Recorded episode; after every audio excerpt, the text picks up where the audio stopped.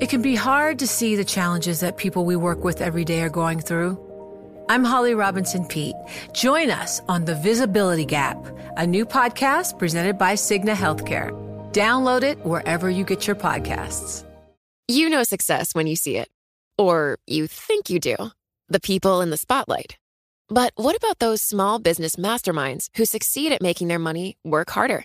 They do that by having a business bank account with QuickBooks Money, which now earns 5% annual percentage yield. Making your money work as hard as you do? That's how you business differently. Learn more about QuickBooks Money at quickbooks.com slash 5APY. Banking services provided by Green Dot Bank, member FDIC. Only funds and envelopes earn APY. APY can change at any time. Join Bloomberg in San Francisco or virtually on May 7th for the Future Investor Data Powered Transformations. This 2024 event series will examine how data is not only playing a pivotal role in investment decisions, but serves as a driving force behind the construction of innovative, investable enterprises. This series is proudly sponsored by Invesco QQQ. Register at bloomberglive.com slash futureinvestor slash radio. Le entregamos todo lo que necesita saber para comenzar el día. Esto es Bloomberg Daybreak para los que escuchan en América Latina y el resto del mundo. Buenos días y bienvenidos a Bloomberg Daybreak América Latina. Es miércoles 13 de septiembre de 2023. Soy Eduardo Thompson y estas son las noticias que marcarán la jornada. Esta mañana los mercados están con leves bajas a la espera del crucial dato de inflación en Estados Unidos. Europa retrocede mientras que el precio del petróleo sube. La Agencia Internacional de Energía advirtió que recortes de producción de Arabia Saudita y Rusia crearán un déficit significativo de suministro. Como dije, esta mañana se informará el dato de inflación de Estados Unidos. Economistas prevén un alza promedio de 0,6% mes a mes y de 3,6% a 12 meses.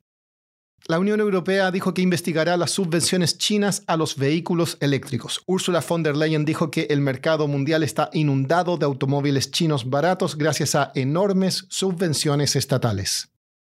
China alertó sobre numerosos informes de prensa sobre problemas de seguridad con los iPhones, pero dijo también que no está prohibiendo las compras. Son los primeros comentarios del gobierno sobre el tema después de que se informara que autoridades restringirán el uso de productos de Apple en empresas estatales y otras organizaciones.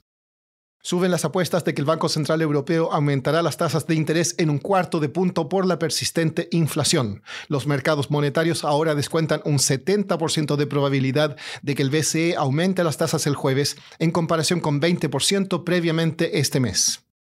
Vladimir Putin y Kim Jong-un se reunieron por primera vez en cuatro años en Rusia. Agencias de inteligencia de Estados Unidos creen que hablaron sobre suministro de armas a Rusia a cambio de ayuda para lanzar satélites espía. Pasando a América Latina, el partido gobernante de México, Morena, revisará una denuncia formal del aspirante a la presidencia Marcelo Ebrard de irregularidades en el proceso de selección interno que culminó con la nominación de Claudia Scheinbaum como candidata del partido para las elecciones presidenciales de 2024. Una comisión del partido hará una revisión profunda y con mucha seriedad de las acusaciones, dijo a la prensa el presidente de Morena, Mario Delgado. El presidente de China, Xi Jinping, anunció una asociación estratégica con Venezuela. Xi se reunió antes con el presidente Nicolás Maduro en Pekín, su primera reunión desde 2018. Las grandes empresas mineras del mundo quieren diferenciarse en cuanto a sus prácticas ambientales, sociales o de gobierno corporativo de aquellas que contaminan o tienen prácticas laborales cuestionables. Una de estas empresas que busca mejorar sus prácticas es la minera peruana Minsur, que está implementando un proyecto de trazabilidad de su producción. James Atwood cubre minería en América Latina para Bloomberg News y nos cuenta más. Bueno, Minsur es el segundo mayor productor de estaño en el mundo y una mina en Perú que es San Rafael, una de las más grandes del mundo forma parte de esta plataforma de trazabilidad. Así que los compradores que Minsur, del, del, estaño de Minsur, pueden comprobar que venía de, de minas que utiliza esos estándares altas y puede distinguirse entre el, estaño que viene de, de, Congo o las minas de Asia que son más bastantes. Muchas de esas minas de Asia son informales y no utilizan eh, los estándares altas. James, ¿cuáles son los beneficios para los consumidores de esos metales?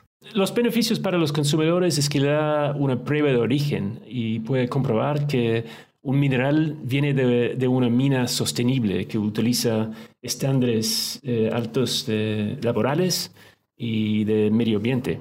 ¿Y por qué se hace en estos momentos en América Latina? Bueno, en América Latina hay bastante minería informal e ilegal. En Brasil, en Perú, hay bastante oro que se produce en forma ilegal que puede ser bastante dañino para el medio ambiente, puede, puede estar conectado con actividad criminal. ¿Y, cuáles son los beneficios para las empresas mineras? ¿Pueden cobrar más por estos productos trazables? Bueno, en el largo plazo creo que eso es lo que tienen en mente. Bueno, todos los proveedores de trazabilidad están pensando en eso, pero por ahora es más bien algo que tiene que ver con satisfacer la, eh, cadena de suministro. Em, y también en el caso de América Latina, donde hay mucha actividad criminal relacionada con la minería informal. Así que con mucha informalidad en la economía es un problema mayor para esos países. Es una forma de, de distinguirse entre la minería formal y informal. Para terminar, si está considerando estudiar un MBA, escuche.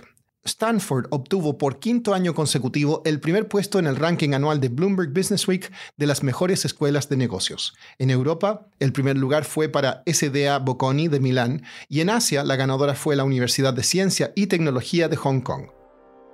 Esto es todo por hoy. Soy Eduardo Thompson, gracias por escucharnos.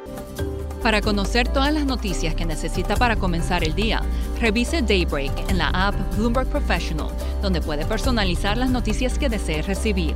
También puede suscribirse a la versión solo audio en Spotify, Apple Podcasts o la plataforma de su preferencia. Esto es todo por hoy. Escuche de lunes a viernes Bloomberg Daybreak.